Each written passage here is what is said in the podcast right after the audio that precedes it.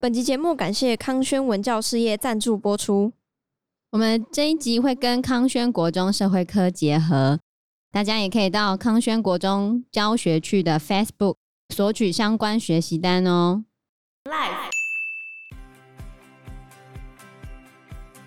他们的贿赂风气很盛行，他们不止贿赂老师，他们还要贿赂警察，为什么？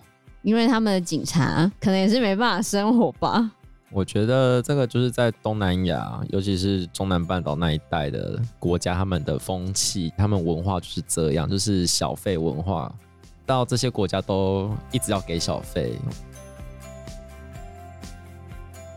Hello，大家好，我是 Joe。我是方娜，我是 Anna，最近发娜跟我们讲一件事情，就是他有认识的人跑到柬埔寨去了。真的，嗯去柬埔寨做什么？他自己很明白是跟我们说去做诈骗啊。可是这应该已经是大概四五六个月以前的事情了啦。那他现在也回来了，就刚好在这一波新闻爆发之前回来的。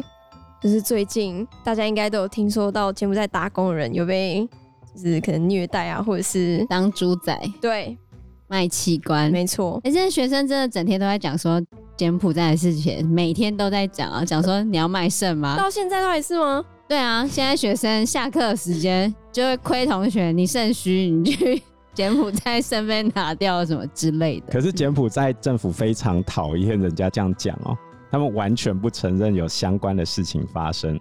什么？你当然不能承认啊！柬埔寨之前是以观光为主的国家，嗯结果嘞，你现在讲到柬埔寨，应该说整个台湾的人只要一听到柬埔寨三个字，比如说我要去柬埔寨玩，你的第一反应是什么？阻止你要去干嘛？对你等下肾不见了，你想去当诈骗集团吗？本来它是一个观光圣地耶，这样还有人敢去玩吗？有啊，以前就有人敢 去，现在怎么会不敢？那柬埔寨在历史上曾经称霸整个东南亚将近五百年的时间哦，而且还有吴哥窟这种世界级的观光景点。可是为什么它现在变成一个诈骗的天堂？这是一个非常吊诡的事情。是因为疫情吗？有很多的原因呢，其实要从它近期发展的脉络来讲，因为我们没有真的去过柬埔寨，所以我们今天呢邀请了一个特别来宾，他曾经在二零一七年的时候到柬埔寨旅游，长达八天的时间，而且是自助哦。那我们来欢迎今天的来宾小林老师。耶、拍手。耶、嗨，大家好，我是小林老师。那我问一下小林老师，你那时候去玩的时候，你对柬埔寨的印象是什么呢？ 呃，其实疫情爆发之前，大家还没有这样子不能出国的时候，大家其实去柬埔寨就是想要去看世界遗址吴哥窟，所以那时候我跟我大学同学就是规划好，大学毕业的那一个空窗期，我们就去玩东南亚一个月，所以我们就从越南出发，当做第一站，然后我们在越南玩了一个礼拜，坐隔夜的 sleeping bus 直接到柬埔寨。对，然后柬埔寨，因为我们觉得它历史太悠久了，我们想要好好待那里，所以我们就规划了八天，全部都自助。你们主要待的地方都是在金边吗？嗯、我们是从胡志明市坐巴士过去，那最近的地方就是在金边，所以是先到金边，大概六个小时就到了。六个小时，，对，其实很快，就很快就到了。嗯都坐在巴士对，就在坐巴士，然后上面，应该有厕所吧？呃，有厕所，对，而且它的那个哦巴士是可以直接躺着的那一种的。哦，对，对巴士好坐吗？巴士好坐吗？我觉得蛮好坐的欸，比统联啊、国光都好坐，因为台湾没有完全可以这种躺下来的 sleeping bus，在国外蛮多的。因为因为台湾比较小啦， 对，而且最有趣的事情是，那边的 sleeping bus 都是 Aloha，真的吗？就是台湾卖过去的 Aloha，、哦，就是我们倒掉之后卖给他们嘛，因为阿罗哈已经倒了，可是哦阿罗真的哦那时候还没对到啊吧？但是那时候还没到，哦应该说是我们过期那时候还没哦，对，因为台湾现在对于游览车的年限要求年限已经越来越严格，很多时候国中小那种婢旅啊，都是要三到五年的新车，然后外面的团客其实也都期限不能太长。那我们卖掉了就跑到，对，所以其实我们在柬柬埔寨埔寨都是在搭蛮危险的 bus，可是其实蛮危险的。还 好因为有点过期啦，有点就是期限不清了啊。可是其实它就改装后就还蛮 OK 的。那我有一个问题，就是你觉得它路况如何？路况如何，就是很颠簸，你在台湾不太容易体验得到，除非是上山才会体验得到那种颠簸的路程。我记得有一些资料显示，柬埔寨大概只有百分之十的地方是有铺柏油路的。对他们好像没什么高速公路，所以我们都其实走很多省道，然后也看得到很多的动物都在路上这样子。郊有区动物哦，有有什动物么动物啊？牛啊，会牛有泥土路吗？有泥都，土路。大部分都是泥土对路。所以这样你睡得着哦。那时候是没有到下雨，所以还可以睡得着，因为其实就晃习惯了。因为在东南亚的旅程，就是你要忍受得了这一种路况一直都很不好的情况下去度过这些时间。那你在金边里面是怎么移动的？我在金边里面其实都是搭突突，就是嘟嘟车。嗯，对，很有趣的事情就是，我们过了越南到柬埔寨的海关之后呢，马上一窝蜂的计程车司机就涌上来，马上要包你的行程。我打个岔，你坐的那一台从越南到柬埔寨的车，是越南的公司还是柬埔寨的公司？哦，这件事情也很有趣，对，因为他们在越南开的车牌会是一个越南的车牌，但是他们到了柬埔寨过境之后呢，会再换另外一个柬埔寨的车牌，可是是越南开过去的巴士公司。对是越南开的巴士公司吗？。对，那这边我要稍微解释一下，就是目前柬埔寨政府的领导人也是他的首相，叫做洪森。洪水的洪，森林的森，哦他曾经想要改名叫云森，可是没人理他。云森，云深不知处哦，不是啊，那个天空的白云，森林的森嗯，哦啊，可是没人理他，因为大家都习惯用洪水的洪，森林的森，哼洪，森。这个领导人呢，他最早是由越南这边扶植起来的，所以他跟越南的关系比较好。这又牵扯到柬埔寨一些政治角力的部分，等一下带到的时候再来讲。我们回到柬埔寨里面，嘟嘟车，嘟嘟车司机就是你在台湾其实会看到很多小黄司机，可能在火车站、高铁站在那边等着要接你，嗯但是那是很有秩序的在排队。可是，在柬埔寨那边是全部司机就是在前面等着拉你，然后拿着一个板子，上面都有告诉你景点，然后告诉你它的行程是多少钱。那我跟我同学就是看到一个很和蔼可亲的爸爸，你确定吗？你相信他？他就是有一个大肚子，但是他人看起来就真的蛮善良的，可能跟舅一样善良。 所以你是看面相在挑行对，程？然后我们就哎，也就许决定他会骗你了。啊哦，可是其实一路上他就跟我们说，他有两个小孩，然后也是念当地的学校，所以他们很会讲英文哦，其实他们都用英文沟通。该不会已经会讲中文了吧？哦，这边也可以顺便分享，就是我们也有问当地人，他们其实国小就在学中文了，国真的小啊吗就他们学校是有选择的，因为我们那时候就在那边的市场里面买衣服的时候，就有跟那边的阿姨聊天，就他很发用现中文跟你聊，对，其实我们在那边发现，在柬埔寨中文还蛮说得过去哦，就是在这几个国家，因为我那时候是去玩了越南、柬埔寨、泰国跟马来西亚，当然马来西亚是最通中文的啦，但是嗯第二通顺的就是在柬埔寨，哦所以基本谈话他们都 OK 这样子。对，而且看得到很多你简要体说字，简体字对哦，因为他们跟中国的关系非常好嘛。看得到很多中国建设在那边盖，因为二零一三年的时候，中国开始推“一带一路”嘛，从二零一三年以后，中国人就大举移入柬埔寨。其中呢，最为有名的一个地方，就是现在台湾人最容易被诈骗去的地方，叫做西哈努克港，简称西港。反正那天就是在金边玩了三天到四天，我们就搭他们好像算国联吧，大概才六百块台币的飞机，飞机哇，位置很大哦，比我们搭联航的位置都大哦，而且还有点心哦，还有附小毛毯吧。可所是以它是只经济舱，对经济舱哦，就是很便宜的，六百块台币还挂行李，飞机上还有小餐点。哇，那很舒服哎、对，所以我们那时候就真的是觉得赚到了。可是它只有飞四十分钟，就是从金边飞到吴哥窟。那、因为它的古迹就是在吴哥窟，还蛮远的啦，就四十五分钟，大概从台湾飞到澎湖的距离这样。嗯哦，对，关于这个啊，就是大概十年前的时候，我们台湾的公教人员会有一同包团的那种专案。对，很便宜哦，到柬埔寨大概一万出头而已，而且可以玩五六天，对不对？差不多一个礼拜。因为我没有去嘛，后来我同事有去，然后他回来之后，我就问他说好不好玩，嗯，他就说他一下公车之后，就有一大堆乞丐蜂拥而上，然后导游会提醒他们千万不能给任何一个人，钱。你有遇到这样的情形吗？呃，其实这样的情形在柬埔寨很常见，就是因为我们到各个景点都有很多小朋友在卖一些当地的纪念品， 对，对，然后他就一个小朋友很小，大概是幼稚园或是才小一、小二那一种的，然后他会说很多种国家的语言，就是会讲中文、讲英文、讲日文、韩文都会哦，就是在兜售他的商品。然后就会说 one dollar two dollar 这样子，可是他是嗯用从 five dollar 这样慢慢降下来，哦因为他是卖你这个东西嘛，他一开始会先做最贵的 five dollar、four 嗯 dollar，、嗯然后我们要走之前，他会再说啊 two dollar，你那时候就可以下手出价了，你就可以直接跟他买了。啊，如果你只要跟他买的话呢，就会发现很多人会涌过来再来找你，因为那嗯边全部小朋友都在卖观光客的纪念品。我记得之前有一个小男生，他就是因为会讲很多国的语言，有被拍影片，然后上传到 YouTube。他还被中国邀请去上节目，被采访，对，然后他也因此就是有一些收入，或者是可以去上学，嗯，但是也就只有那个小男生，后面就没有了。这就要讲到，虽然这些孩子会讲很多语言，实际上他们并没有受过正规的教育。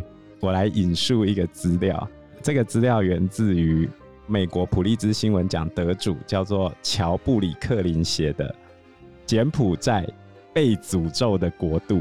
你看写的很凶哦，它里面讲到一段话，他说这个国家五到六岁的孩童里，有百分之十五到百分之二十从未就学。平均班级规模七十五到八十，一个班七十五到八十个人，太多人了吧？对，超多，而且读完六年级的时候，班上有半数的孩子都不见了，才小六哎、就对砍半了，然后只有百分之十三的人可以念到高中，百分之十三。然后念大学的人是百分之三，太低了吧？ 超低， 那一个班里面顶多一两个可以念到大学啊。而且这本书里面还提到一个更厉害的，学生早上上课的时候要先缴钱给老师，每一知道为天什么哦，吗？对，为什么？因为老师赚的钱不够生活。啊哦柬埔寨在二零二一年去年，他们的人均 GDP 是一千七百三十美元，一年哦、一千七百三十美元，大概五万多台币，一年。平均月收入大概四千。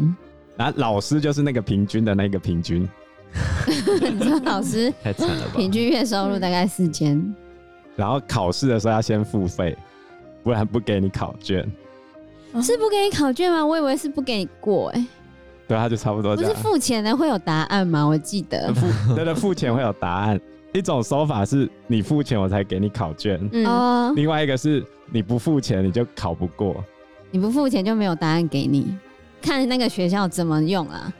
我跟你讲，《受诅咒的国度》这一本书里面最扯的一个案例，二零零八年的时候，柬埔寨举办医学院的考试，嗯，医学院哦，总共有一千八百名学生接受入学考试，它的通过分数非常简单，百分之五十，每一科五十分搞定你就可以过，医学院。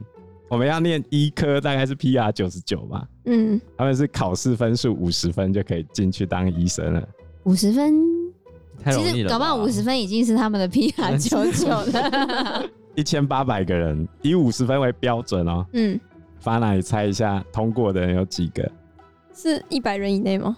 没那么惨，好不好？你把柬埔寨的人都当笨蛋了。两三百，来，小林老师猜一下，嗯，一千八百人吗？，对，哦，五十分及格。五十分及格，那就八百人啊。通过了是三百六十九人，结果呢，学生就抗议，为什么？考题太难啦、太难，太难了、竟然没让我们通过。后来呢，他们就聚众抗议，抗议到最后，医学院心软了。他说：“你只要考二十五分就可以入学。所以后来变多少人了？”调整成二十五分之后，又追加了五百零七个哇，所以加起来就是小林老师刚才猜的八百个。太神 了！以二十五分为基准的话，加上二十五分，它只有 C 哦，没有 B。所以我去考试就有机会当医生了。